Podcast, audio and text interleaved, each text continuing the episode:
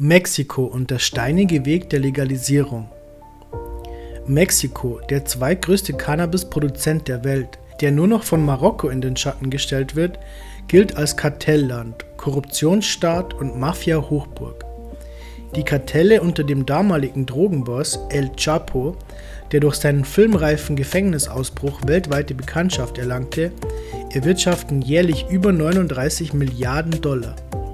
Laut Experten wird zumindest ein Drittel der Summe mit Cannabis eingenommen. Die mexikanische Regierung erwog deshalb einen diplomatischen und vor allem historischen Schritt.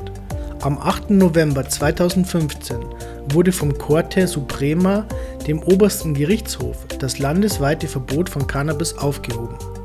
Mit einer Mehrheit von 4 zu 1 Stimmen erlaubte der Senat von nun an den Anbau, die Ernte und den persönlichen Gebrauch.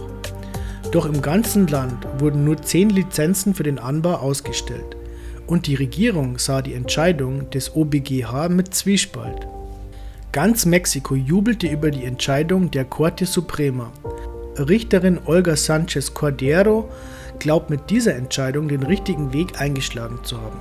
Ein totales Verbot würde laut ihr gegen das allgemeine Persönlichkeitsrecht verstoßen.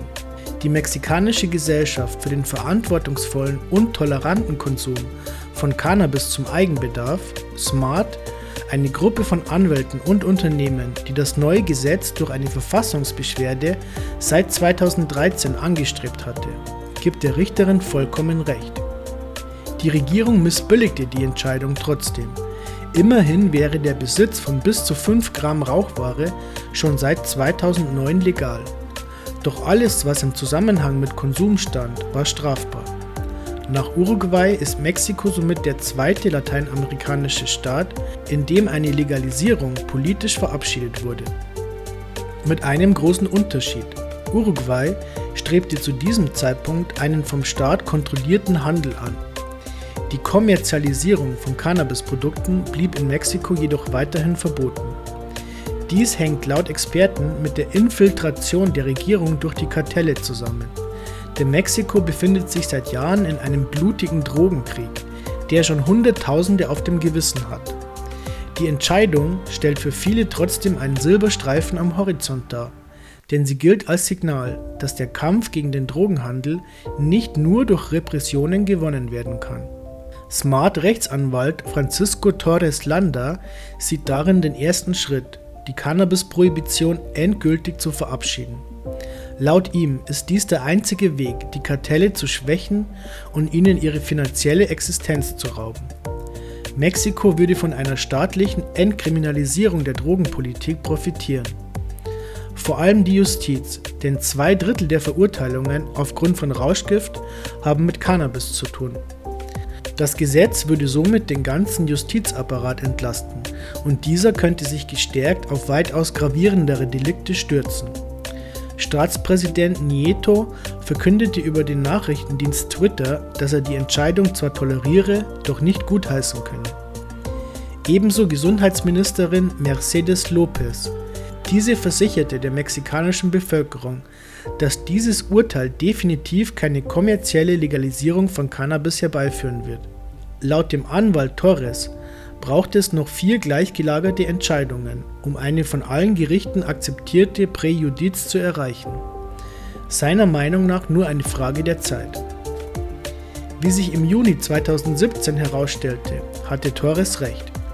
Der Staatspräsident Nieto veröffentlichte einen Gesetzesentwurf zur Legalisierung von medizinischem Cannabis. Der Anbau zu medizinischen und wissenschaftlichen Zwecken war somit nicht mehr strafbar. Doch die Legalisierung von Freizeitkonsum wird von der Regierung immer wieder aufgeschoben.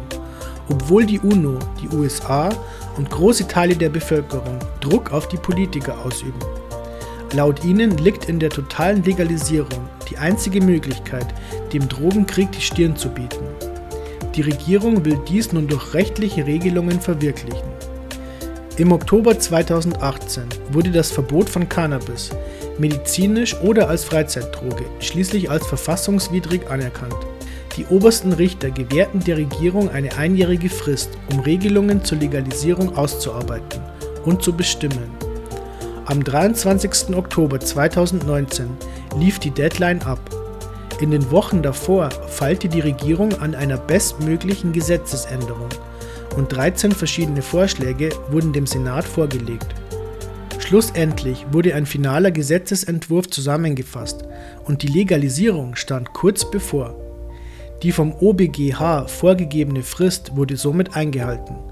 Doch die Regierung bat um Zeitaufschub bis zum 17. April 2020. Die Umsetzung der neuen Regelungen würden mehr Zeit beanspruchen als gedacht. Laut Regierung ändert diese Aufschiebung des Erlasses die Regelungen aber in keiner Weise. In naher Zukunft wird der staatlich kontrollierte Handel und der Freizeitkonsum in ganz Mexiko legalisiert werden. Als der 17. April 2020 immer näher kam, wurde es ernst für die mexikanische Regierung. Das Gesetz wurde bis dahin nochmal geprüft und alle Regelungen, wie zum Beispiel Mindset, Konsumalter, Lizenzvergabe, Erbauung von staatlichen Cannabis-Instituten und Sicherheitsmaßnahmen im Umgang mit dem Rauschgift, wurden vom Senat bewilligt. Doch auch in diesem Fall machte die Corona-Pandemie dem für Mexiko historischen Schritt einen Strich durch die Rechnung. Senatorin Monica Fernandez Balboa sprach sich für eine erneute Verschiebung des Erlasses aus, da Mexiko durch die Pandemie vor einer ökonomischen und gesundheitlichen Krise steht. Laut Regierung stellt die Bewältigung der Corona-Krise ein weitaus wichtigeres Ziel dar als die Legalisierung von Cannabis. Deshalb wurde die Frist vom OBGH erneut auf den 15. Dezember 2020 verschoben. Befürworter der Bevölkerung, Anwälte und auch internationale Interessenten blicken nun voller Hoffnung auf den Dezember. Doch viele Aktivisten und Prohibitionsgegner glauben inzwischen nicht mehr an die versprochene Legalisierung. Dafür wurde der Gesetzeserlass schon zu oft verschoben. Die großen Gewinner der schleifenden Diplomatie stellen die Kartelle dar. Diese erwirtschaften trotz neuer Gesetzesentwürfe Milliardensummen und erfreuen sich an der politischen Unentschlossenheit.